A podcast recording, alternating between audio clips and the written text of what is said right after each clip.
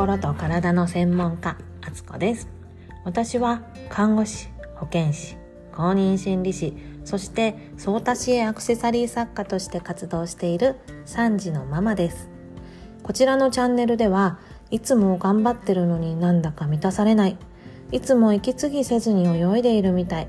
なんだかいつも息が詰まる。自分のことが好きになれない。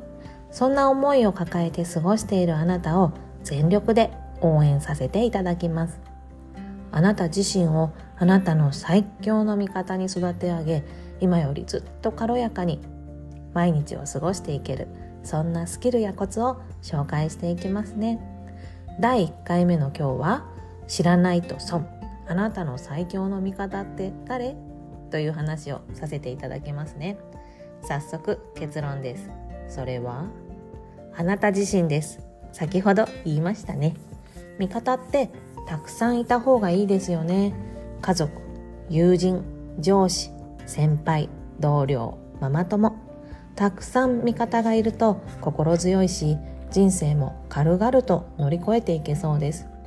でもいくら外に味方がいても内側自分自身が味方じゃなければあなたの人生はずっとなんだかいつも満たされないままで進んでいきます。なぜだと思いますか？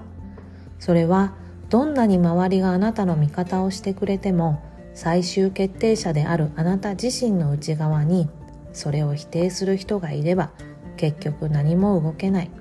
むしろどうせ無理できるわけない。やめときなって。こんな言葉をかけられたら動くどころか固まってしまいますよね。ますます自信を失うし自分のことが嫌になります。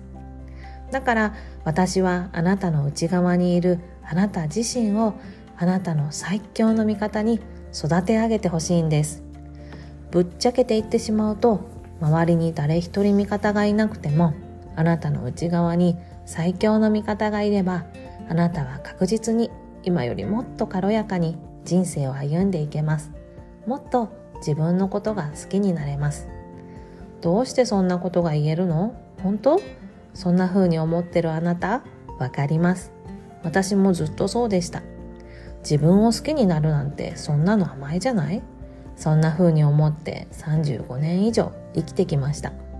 私はずっと自分を好きになれずにまだ足りないもっとできるそのくらいで値を上げるなんて情けない。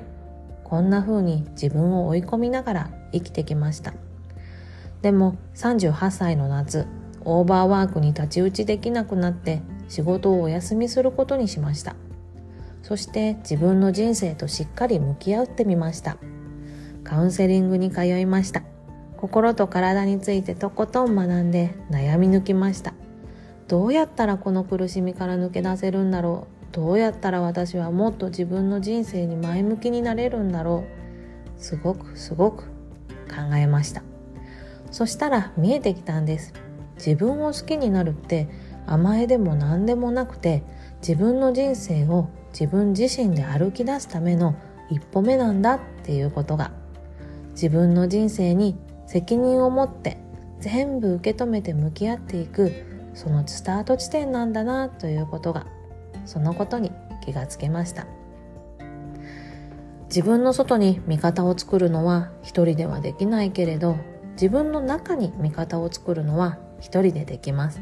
そしてそのプロセスはとっても楽しいです。次回からはそのプロセスその方法をシェアさせていただきますね。今日もいい日にしましょうね。